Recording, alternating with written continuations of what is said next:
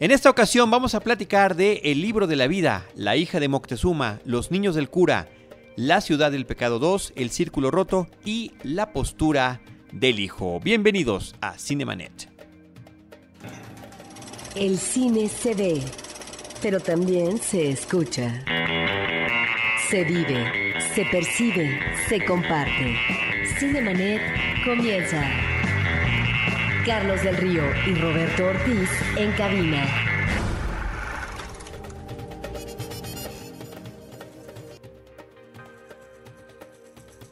www.cinemanet.mx es nuestro portal, un espacio dedicado al mundo cinematográfico. Yo soy Carlos del Río, les saludo y saludo a Roberto Ortiz. Carlos, hablaremos efectivamente del regreso de María Elena Velasco con su personaje La India María en una película que significa su regreso al cine, a la pantalla grande después de 16 años de estar ausente. Y previo a eso, Roberto, hablaremos de otras cintas. Si te parece bien, podemos arrancar con la película que se estrena en la semana en la que estamos grabando este podcast en octubre del 2014. La película se llama El libro de la vida, The Book of Life, es una película del 2014 dirigida y escrita por Jorge R. Gutiérrez, un mexicano que ha trabajado en animaciones en televisión en Estados Unidos y que ahora, con la producción de Guillermo del Toro, lanza este largometraje que trata sobre la celebración del Día de Muertos. Eh, y que lo hace de una manera, Roberto, me parece que muy divertida. Para mí la película fue una muy grata sorpresa. Es una película que eh, ciertamente está dirigida a un público masivo, a un público internacional. Eh, de ahí que la historia parta de cómo una guía de un museo, una mujer guía de un museo, le está contando lo que significa el Día de Muertos para los mexicanos en una versión que es la versión del director, no es una, no es una visión histórica, no es una visión de leyenda, es la forma en la que Jorge R. Gutiérrez retoma esta tradición mexicana y la hace suya, se apropia, la crea con sus eh, personajes, con sus eh, caricaturas, las, los personajes que ha diseñado y que eso lo hemos visto que otras, otros cineastas lo han hecho. Tim Burton y su director Henry Selick lo hicieron con el Halloween y nos entregaron esa fantástica película que se llama The Nightmare Before Christmas o El extraño mundo de Jack en México. El caso es que a través de la historia de un pueblito de San Ángel que está, como dice el tráiler de la película, en México y donde México es el centro del universo, podemos ver cómo se desarrolla la trama de tres amigos de la infancia, dos niños y una niña, que al volverse adultos se verán en la encrucijada del triángulo amoroso. Los dos niños eh, aspiran a tener el, amor de esta niña. Pero ese no es el único triángulo que existe en esta película, Roberto, sino que también están los mundos que nos presenta el eh, director Jorge Gutiérrez. El mundo de los vivos en el pueblito de San Ángel, el mundo de los recordados, que este es el mundo de los muertos, pero que viven en un mundo de color impresionante, con todas estas referencias a nuestra Catrina, a las, eh, al pan de muerto, a, a, posadas y demás, y que viven en una fiesta permanente. Y finalmente el segundo inframundo sería el de los olvidados. Si ya no existe ningún vivo que se acuerde de ti, Roberto, ahí es donde desaparece todo. Creo que ahí hay una parte importante de, lo que significa para los mexicanos recordar a nuestros seres queridos, por una parte. Por otra, de una manera muy inteligente y muy, muy digamos, bien intencionada y que logra su cometido, la película nos puede hablar de mundos tradicionales, sí, como el de un pueblito mexicano, pero donde el personaje femenino, eh, en este mundo de tradiciones y machismo, es la más feminista de todas y no se quiere dejar de los hombres. Y por otro lado, una tradición como la taurina, en la que uno de los personajes viene de una descendencia de toreros, de matadores, donde dicen, tú no puedes hacer otra cosa más que torear, que es la voz del personaje que hace Diego Luna, eh, cuando su verdadero llamado es hacia la música. Creo que en esos eh, detalles encontramos las virtudes que tiene esta película, primero presentándonos un diseño increíble, muy, muy grato de cómo inventa o reinventa a estos personajes. Eh, como la guía de turistas está contando la historia y saca unos muñequitos de madera, bueno, cuando vemos la historia son muñecos de madera. En una reseña de Estados Unidos, una, en una crítica gringa, decían como pinochos mexicanos, lo cual lo agradezco, me gustó esa referencia. La otra es cómo se transforman estos mismos personajes si se van al mundo de los muertos. Creo, Roberto, que tenemos una apuesta interesante donde lo mismo podemos tener música tradicional mexicana que música popular de pop o rock contemporáneo estadounidense. Ahí estará el personaje principal cantando Creep de Radiohead y donde también se integran melodías originales eh, creadas por Santiago Santolaya. En este mundo tenemos entonces, Roberto, este sincretismo donde podemos encontrar diferentes elementos que están conviviendo. Están los personajes de la Catrina o la muerte, que es la que hace una apuesta importante por ver con quién se quedará con el corazón de esta mujer, y en contra de Xibalbá, aquí lo utilizan como personaje cuando en la cultura maya es el inframundo de... Pero sabes qué, creo que aquí lo que tenemos, así como Lego es su propia también, su propia apuesta visual, aquí tenemos una apuesta visual muy clara, muy bien intencionada, eh, una película entretenida que sí, de repente parece que retoma elementos de otras películas más comerciales, eh, como yo no pude dejar de pensar en algún momento en La Bella y la Bestia cuando hay un grupo de chicas que se mueren por el personaje de Joaquín, que es uno de los que quieren robar el corazón de esta mujer, y que se desmayan a su paso, ¿no? Como lo hacían las muchachas que estaban en el pueblito de Belle y de Gastón. O otros personajes que podrían parecerse un cochinito que aparece en Chicken Little. En fin, detalles, pero al final de cuentas estamos inmersos en un mundo creado para un público masivo internacional hecho por mexicanos. El libro de la vida, The Book of Life de Jorge R. Gutiérrez. Diego Luna en la voz, Sandra Echeverría, eh, Ana de la Reguera, este, la, voz en México tiene su propio eh, atractivo, mientras que la voz en Estados Unidos que no llega ni una sola versión, Roberto, ni una sola versión en el idioma original porque la película se produce allá y se anima con base en las voces que hicieron eh, el trabajo allá.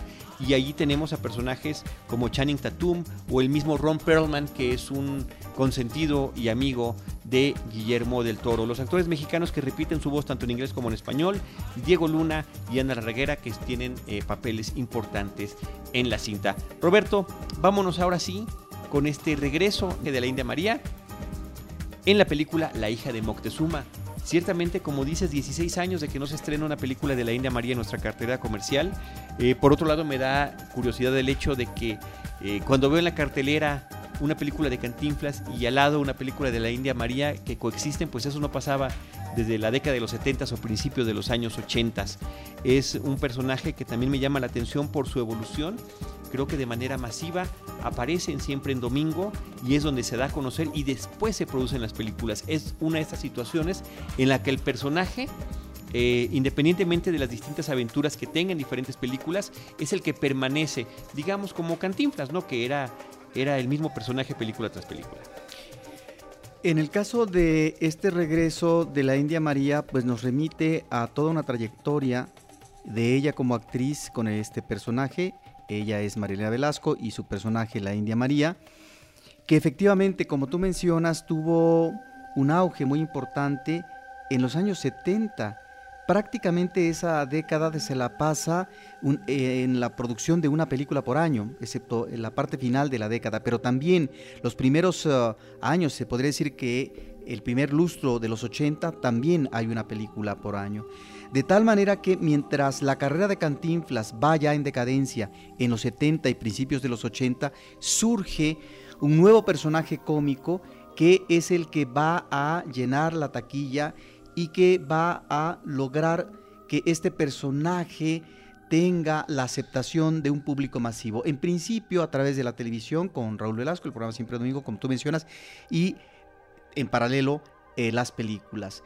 Si ahí hay un personaje en donde esta presencia carismática de ella, donde no, la indolencia, sino estos rasgos de nobleza, de ingenuidad, eh, hasta uno podría decir cierta inocencia, la llevan por un camino, por unas aventuras ah, difíciles, etcétera, de las cuales ella siempre saldrá airosa y en donde efectivamente, Carlos, siempre va a estar presente en su entorno, en los personajes que la acompañan, pues lo que es la discriminación hacia una indígena, eh, también lo que es el rechazo, lo que es también el racismo, toda una serie de elementos de rechazo al otro que finalmente se da en este país y que ella lo va a tipificar eh, a partir de su comicidad.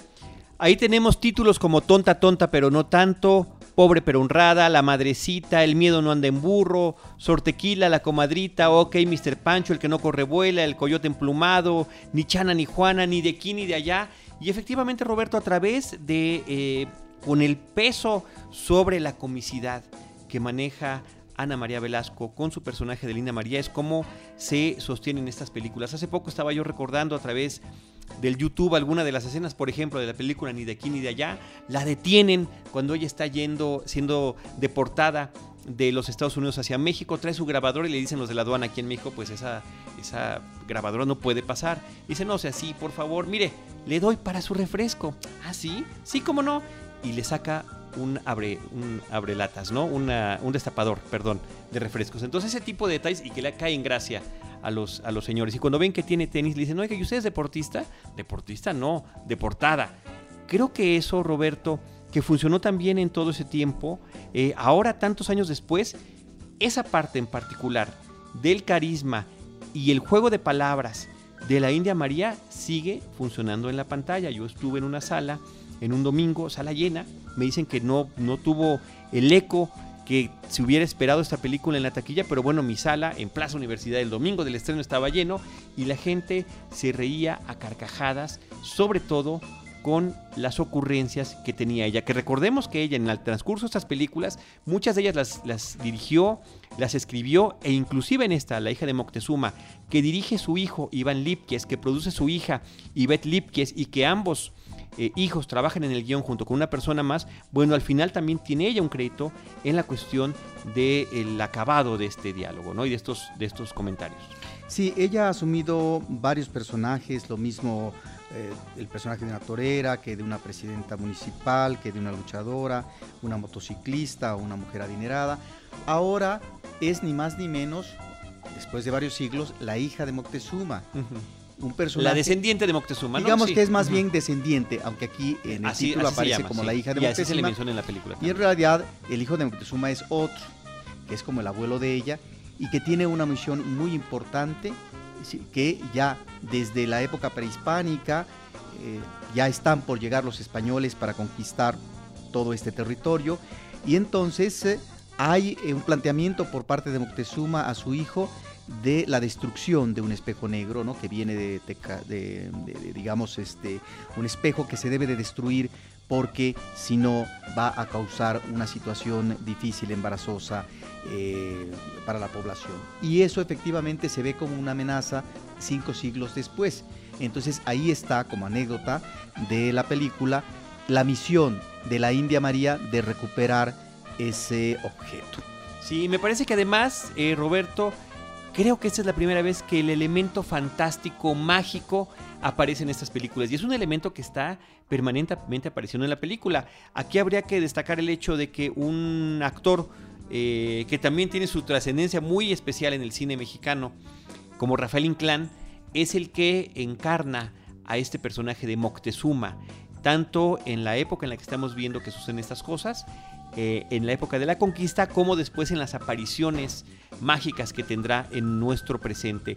Y por otro lado, Eduardo Manzano, uno de los polivoces, que eran unos hombres en verdad geniales en la televisión, es el que interpreta al hijo de Moctezuma, al abuelo del personaje de la India María. Y también se integra en el reparto Raquel Garza, que ha cobrado popularidad en los últimos tiempos en la televisión. Sobre esto hay que mencionar que Marilena Velasco integró en buena parte de su filmografía a figuras populares que venían de la época de oro. Ella estuvo muy atenta de eso y yo supongo que aquí eh, existió un agradecimiento por parte de estas figuras de integrar a gente, Carlos, como eh, Fernando Soto Mantequilla, Óscar Ortiz de Pinedo, Susana Cabrera. Eh, estamos hablando de su trayectoria Adalberto en las películas. Sí, cómo integra a estos personajes de la comedia a Manuel Flaco Ibáñez, que ya es un, actor de los 60, de los 70, Alfonso Sayas, eh, Armando Soto, La Marina, el chicote famoso de películas de la época de oro, etcétera, o a la misma Chachita. Pero también a una serie de personajes que eran importantes en el medio de la farándula o en la televisión, como un Paco Malgesto, una Alicia del Lago, Kiki Herrera Calles, etc. Y ahora ella invita a estos actores que tú mencionas y que finalmente eso es algo que habla de ella en cuanto a la retribución, a la correspondencia que tiene con el gremio actoral. Y eso me parece que es interesante mencionarlo. Con respecto a... Irma Dorantes en esta película de Eje de Moctezuma, también en un papel pequeño, pero ahí está. Pequeño, Irma Dorantes. Bueno, también integró en su momento a Anabel Gutiérrez. Con respecto a esta película misma, yo lo que creo es que no estamos ante el mejor estado de salud fílmica por parte de Marilena Velasco. Estamos ante una película muy pobre en términos de las anécdotas humorísticas y que es una película sumamente aburrida. Es una película que tiene ciertos gags que funcionan, gags verbales, y que son partes efectivamente, por un lado, el ingenio que tiene esta actriz, ¿no? Para manejar su personaje, pero que sí es un personaje que ya no tan fácilmente se puede mantener físicamente hablando.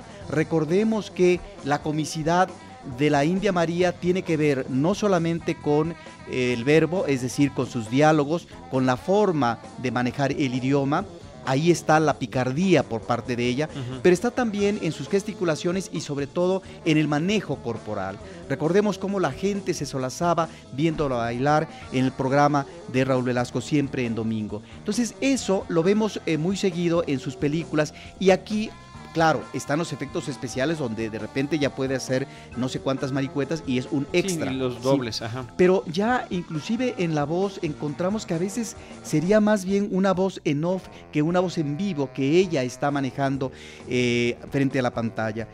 En cuanto a eso, creo, Carlos, que se manejan ciertas cuestiones de tipo político como si fuera farsa política. Creo que hay una diferencia entre lo que maneja como farsa política un director eh, como Luis Estrada, ya próximamente hablaremos de la dictadura perfecta, a un manejo de la política como lo hace la India María no porque no se pueda aludir ciertas frases de políticos, sobre todo de presidentes del país, como en la época de Fox, de Calderón o tal vez desde esta misma administración, pero no son realmente frases que embonan o que tengan un eco en términos cómicos. Me parece que a veces eso queda desfasado y ahí es donde la película nos queda debiendo y queda en un plan muy ramplón. Es un amor sencillo, hay que decir, el humor de la India María es un humor blanco, es un humor familiar y que funciona muy bien en términos de sus diálogos.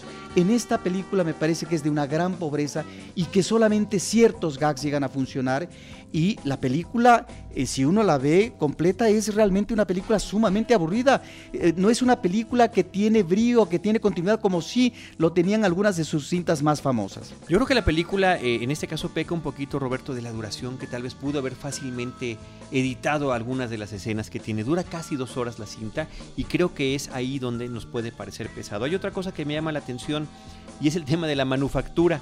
Cuando yo veo esta película, eh, fuera del tema de los efectos especiales que está utilizando, eh, todo lo demás me parece que efectivamente pareciera que está elaborado en otra década. No pareciera una película con el avance técnico, ¿no? Me refiero al manejo de cámaras, al lenguaje cinematográfico que ya podemos descubrir en el cine mexicano desde hace ya muchos años. Entonces, esto es una cosa donde se toma de la manera más simple y sencilla posible. Ahora, en la cuestión de la trama, me parece curioso que algunos de los elementos que integra parecen ser sacados de manera muy evidente, eh, y esto es parte quizá de la comicidad que intenta tener la película, de tramas como El Señor de los Anillos, en este caso el espejo debe ser destruido en un volcán, o de Matrix cuando encontramos que una de las villanas está vestida, vestida como Trinity, o por supuesto Los Cazadores del Arca Perdida, cuando un personaje que es arqueólogo tendrá que ayudarle y tendrán que meterse a estas eh, cuevas donde hay trampas y donde hay que sortear diferentes acertijos para poder recuperar tal o cual tesoro. Eh, pero Roberto, lo que no cesa de sorprenderme es el manejo del humor verbal. Ciertamente el humor del lenguaje corporal pues pierde por esto que estamos comentando la señora. Eh, tiene ya más de 70 años en este momento y esta película, aunque fue filmada hace un par de años, hasta ahora está saliendo, pues bueno, este, no, podemos pedir absolutamente nada más y el cine está hecho también para que se hagan estos trucos de cambios de dobles y demás, ¿no? Me sorprende lo positivo, eh, la capacidad verbal, los juegos de palabras constantes y de, de repente también la cuestión de que estos juegos de palabras aludan a situaciones, eh, a frases muy conocidas o inclusive a canciones tradicionales o juegos típicos de aquí de México. Yo creo que habría que ver en esa parte el aspecto positivo. Ahora, es un personaje que nos remite a qué, Carlos? A una personalidad sumamente ingenua. Yo no diría que inocente, porque al usar ella la picardía, ciertas frases es que es una mujer, ¿sí? que ubica ciertas cuestiones dentro de su realidad. Eh, no, es sumamente ingenua y lo que me llama la atención es que este, que es un personaje indígena, puede recibir cualquier maltrato físico y verbal y no pasa nada. Literalmente le dan una patada en el trasero en la embajada de Estados Unidos cuando quiere eh, solicitar o va por su visa para irse a los Estados Unidos a trabajar, o es manipulada y no se da cuenta realmente, aunque algo intuye por parte de un antropólogo que tiene intenciones arqueólogo. no arqueólogo, intenciones no propiamente benignas. De tal manera que aquí me parece que estamos sí ante un personaje muy característico de ella, pero donde esta ingenuidad pareciera que la acompaña todo el tiempo y que es la que le va a permitir resolver los problemas, pero la pregunta es, aunque haya pobreza, aunque haya ignorancia, realmente eh, se pueden recibir de esa manera y con una carcajada esos agravios, es ahí donde habría que ubicar esta cuestión del personaje. Y la otra parte... Perdón, Roberto, yo nada más en esa parte. Yo creo que es una cuestión también de interpretación, ¿eh? O sea, es también como si fuera una caricatura. Que le den la patada literalmente, que la avienten eh, cargando de la embajada de los Estados Unidos, también tiene que ver algo como es yo lo vería como una caricatura política, pero bueno, es diferentes formas, porque al, final de cuentas, ciertamente el estandarte del humor de la India María está en esta, en este humor en torno a situaciones sociales, ¿no? Sí, yo no digo que no, por eso era mi planteamiento. la cuestión es el personaje y lo que nos está indicando. Si el gag y la situación cómica ahí está pero se requieren tantos agravios, tantos golpes, tantos insultos, tanto menosprecio, ¿sí? Y finalmente asumirlos como si nada. Eso es lo que nos está ofreciendo en esta película el personaje de la India María. Está el lado político, y en el caso del lado político está, a manera de farsa, estos personajes que efectivamente tienen este trazo, yo no diría que ni siquiera grueso, pero son personajes un tanto inofensivos, porque me, dicen muy poco en términos de crítica política, pero que están aludiendo esta realidad que ella manejó en su cine y que ha manejado siempre, que es la ambición desmedida del poder político, la corrupción, la injusticia, la discriminación, etc. Ahí está esa otra parte que finalmente ella lo maneja, pero pareciera que esto no funciona y es de una pobreza impresionante. Pues ahí está la película La hija de Moctezuma, dirigida por Iván Lipkies y protagonizada por Ana María Velasco. Roberto, vamos a platicar de la cinta Los niños del cura. Los niños del cura es una película de Croacia. Es una cinta muy interesante que se presentó en la última muestra internacional de cine y que logró integrarse a la cartelera comercial, Carlos. Y es simpática la historia. Hay un pueblo un pueblo que eh, es chico y que tiene el cura viejo y el cura joven y un cura joven inquieto y muy preocupado porque no ha habido crecimiento poblacional. ¿sí? De tal manera que, claro, con el uso del condón, etcétera, pues obviamente la gente se protege y entonces, junto con un personaje del pueblo, pues bueno, lo que hacen es eh, picar con un alfiler los ah, condones para que finalmente pueda haber posibilidad de embarazos y que comience nuevamente a florecer la población. Esa es la anécdota central de la película. Es una comedia que maneja un humor inteligente, socarrón, y que hay una serie de personajes que son, yo creo, variopintos y que están eh, presentando en el contexto de un pueblo, que es un pueblo eh, imaginado, sí, pero que ahí están situaciones de misterio, eh, de personalidades, de dramas individuales, que nos remiten a qué? A contradicciones en la, en, la cuestión social, en la cuestión religiosa, etcétera. Es una eh, comedia muy interesante que tuvo un gran éxito en, en su país y en Europa y pues hay que resaltarla, es realmente una película muy disfrutable. El título original dice Svesenikova Yeka y es dirigida y escrita por Vinco Bresan. Roberto, vámonos de Los Niños del Cura, esta película que como decías estuvo en, un, en una muestra de la Cineteca Nacional y ahora en cartera comercial, con la película Sin City 2, eh, La Ciudad del Pecado 2, es como se llama aquí en México, una dama por la cual mataría. En Estados Unidos simplemente es Sin City 2 puntos, A Dame to Kill For. Esta es la continuación eh, digamos, precuela y secuela simultáneamente de la película que en el 2005 a tantas personas nos impactara, dirigida por Robert Rodríguez y por Frank Miller. Era una adaptación visualmente espectacular de las novelas gráficas que el propio Frank Miller escribe y eh, dibuja también y que además de esta forma en la que estaba contado con el cine ya digital y utilizando prácticamente puras eh, pantallas verdes para después sobreponer los escenarios artificiales, una película que aparece digitalmente en blanco y negro pero con toques de color en algunos momentos, ya sea en vestuario, en personajes, en sangre, en los ojos de, alguien, eh, de una manera muy muy atractiva. Las historias de Frank Miller, de esta Frank Miller que es un un escritor y, dibujante de cómics y de novelas gráficas muy conocido y muy querido, son brutales, son violentas, están llenos de, una carga terrible de violencia y de sexualidad también.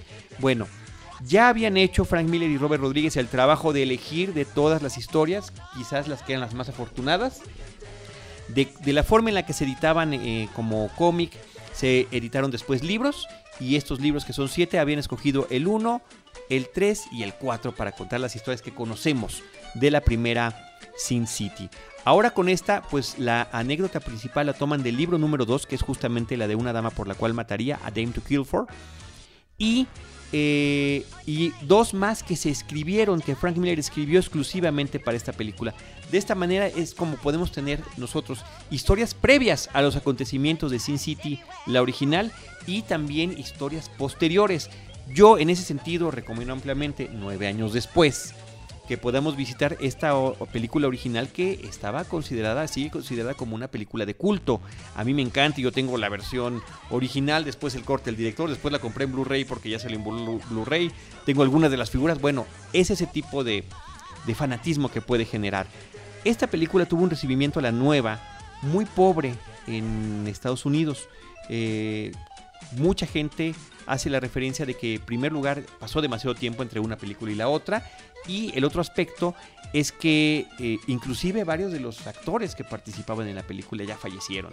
Muertes prematuras como la de Brittany Murphy o Michael Clark Duncan. En el caso de Brittany Murphy su personaje ya no se toca, pero en el de Michael Clark eh, Duncan es eh, Dennis Haysbert, el personaje que sale como el presidente afroamericano de la serie 24 con este inicio, es el que toma su lugar. Sin embargo, hay otros que regresan, como Mickey Rourke en este personaje sensacional que es Marv, o Jessica Alba en eh, lo que sucedería posteriormente con su personaje de Nancy. Josh Brolin sustituye a Clyde Bowen y en fin la película está llena de estas eh, trivias en torno a quién sustituyó a quién y cuál historia sigue a cuál. Creo que es importante, insisto, tener la referencia de la previa para disfrutar más la otra. Si no la han visto no pasa absolutamente nada. La película se entiende por sí misma, pero si nos brindan ese otro contexto creo que será muy interesante. Las adiciones en el, en el reparto en esta película son Eva Green, que es el personaje de Eva, que es así, es eh, la mujer fatal, la fe fatal de esta historia, en este neo-noir que nos está presentando o que nos están presentando eh, los directores Frank Miller y Robert Rodríguez. Ambos llevan el crédito igual que en la película anterior. Eh, creo que en la cuestión técnica la película es igual de deslumbrante que la otra, solamente que ahorita ya no es ninguna, ninguna novedad. La Ciudad del Pecado 2, como se llama en México, Sin City, A Dame to Kill For. Roberto, vamos a platicar ahora de El Círculo Roto. Esta es una película, hay que recordarlo, que estuvo nominada al Oscar como Mejor Película de Lengua No Inglesa. El Círculo Roto es una coproducción de Bélgica con los Países Bajos de 2012 de Franga van Groningen, espero haberlo pronunciado bien. Es una película que... Félix van Groningen, sí llama la atención por eh, su manejo narrativo en dos tonos. Eh, está en principio el recuerdo por parte de una pareja amorosa de seis o siete años que han vivido en donde cuajó la relación, donde hay afinidad en la música, donde se integran a un grupo musical eh, que es ah, de tipo folk, donde además está como muy cimentada la relación sentimental, etcétera, todo parece funcionar muy bien, pero viene el drama. Por un lado está la alegría y luego está este tono grave de la cinta que es tener que enfrentar una realidad terrible como una hija enferma, pequeña, de cáncer. Y esto es lo que va a cambiar, trastocar la condición de esta relación. Hasta dónde esta relación que era fructífera, que era llevadera, que finalmente parece que es una relación perfecta, puede sostenerse ante la ausencia de un ser querido. Esto es lo que nos presenta la película me parece que es una cinta de atmósferas que maneja muy bien toda esta recreación del ambiente musical que además sorprende porque uno a veces cuando ve este tipo de películas son las películas que ven ciertas zonas eh, que se ubican en ciertas zonas geográficas de Estados Unidos, pero no propiamente este tipo de música en un país europeo. Es pues la ausencia de este ser querido lo que va a poner en la, en la picota, eh, va a desestabilizar esta, esta relación que aparentemente era una relación simétrica y muy afortunada. Es realmente una película que reúne, por un lado, esta euforia iniciática de una relación amorosa y por otra parte, esta tristeza profunda, este dejo de insatisfacción, de dolor y de soledad ante, ante, ante la ausencia de un ser querido. El Círculo Roto, el título original, Kra Ras Villenok Kruga. Y rápidamente, Carlos, también eh, ha estado una película presente recientemente que se llama La postura del hijo, una película de la Muestra Internacional del Cine en su última edición eh, de Kalin Peter Netzer, muy interesante porque nos muestra, esta es una producción rumana de 2013, a una madre absorbente, posesiva, una madre pulpo, y que eh, quiere seguir manejando, gobernando la relación y eh, subordinando al hijo, no obstante que este ya es un hombre casado, tiene una relación marital, etcétera. Y sucede algo imprevisto, el muchacho va a alta velocidad en la noche y hay un accidente. Él atropella a un niño y este niño muere. Y lo que nos presenta la película es estas ah, averiguaciones que se están haciendo de cómo se dio el accidente, la declaración eh, del hijo, etcétera, pero sobre todo esta presencia de la madre que como está vinculada eh, en el ámbito no solamente cultural, sino también de las relaciones políticas, de los funcionarios, etcétera, pues trata a toda costa de que su hijo no vaya a la cárcel, de que no sea culpado por la familia y que inclusive puedan cambiarse ciertas cuestiones eh, de los documentos para que finalmente él no aparezca como eh, un hombre que por la irresponsabilidad pues comete una pues eh, un accidente que finalmente no es meramente imprudencial. Eso es lo que tenemos como fondo de la película y no se debe de perder el público. una una charla muy penosa, difícil que se da de esta madre con los padres eh, del hijo muerto, donde se está hablando posiblemente de dos ausencias, la ausencia del hijo muerte, del hijo muerto y por otro lado lo que es la pérdida la pérdida de un hombre que todavía está vivo, que es su hijo, de este hijo que rechaza a su madre finalmente porque no está dispuesto a seguir sometiéndose como lo hizo tal vez cuando era niño, cuando era adolescente. Una película dura, una película muy fuerte y que está obviamente descansando en magníficas, en magníficas actuaciones centrales. La postura del hijo, Positia Copilului, es el título en rumano. Kalin Peter Netzer es el director. Roberto, las películas que hemos comentado en este episodio, El libro de la vida, La hija de Moctezuma, Los niños del cura, La ciudad del pecado 2, El círculo roto y La postura del hijo. Con esto nosotros les agradecemos que nos hayan acompañado a nombre de nuestra productora Paulina Villavicencio y de Roberto Ortiz y un servidor. Les recordamos y agradeceremos que sigan con nosotros en redes sociales arroba Cinemanet en Twitter, facebook.com diagonal Cinemanet, Cinemanet 1 en YouTube. Seguimos empujando este carrito. Ayúdenos, por favor, ayúdenos. Ahí vamos con mil cinéfilos que ya se juntaron con nosotros. Si se pueden suscribir, se los vamos a agradecer. Tenemos más de 200 videos de las cosas que hemos producido con Filming, de las cosas con las que colaboramos en Efecto Noticias, de otras cosas que hemos hecho de manera externa. Ahí estamos tratando de guardar esta memoria también en video.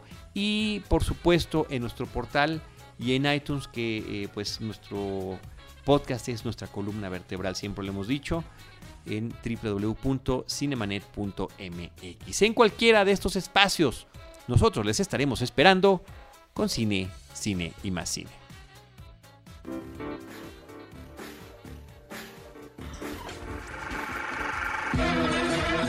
Cinemanet termina por hoy. Más cine en Cinemanet.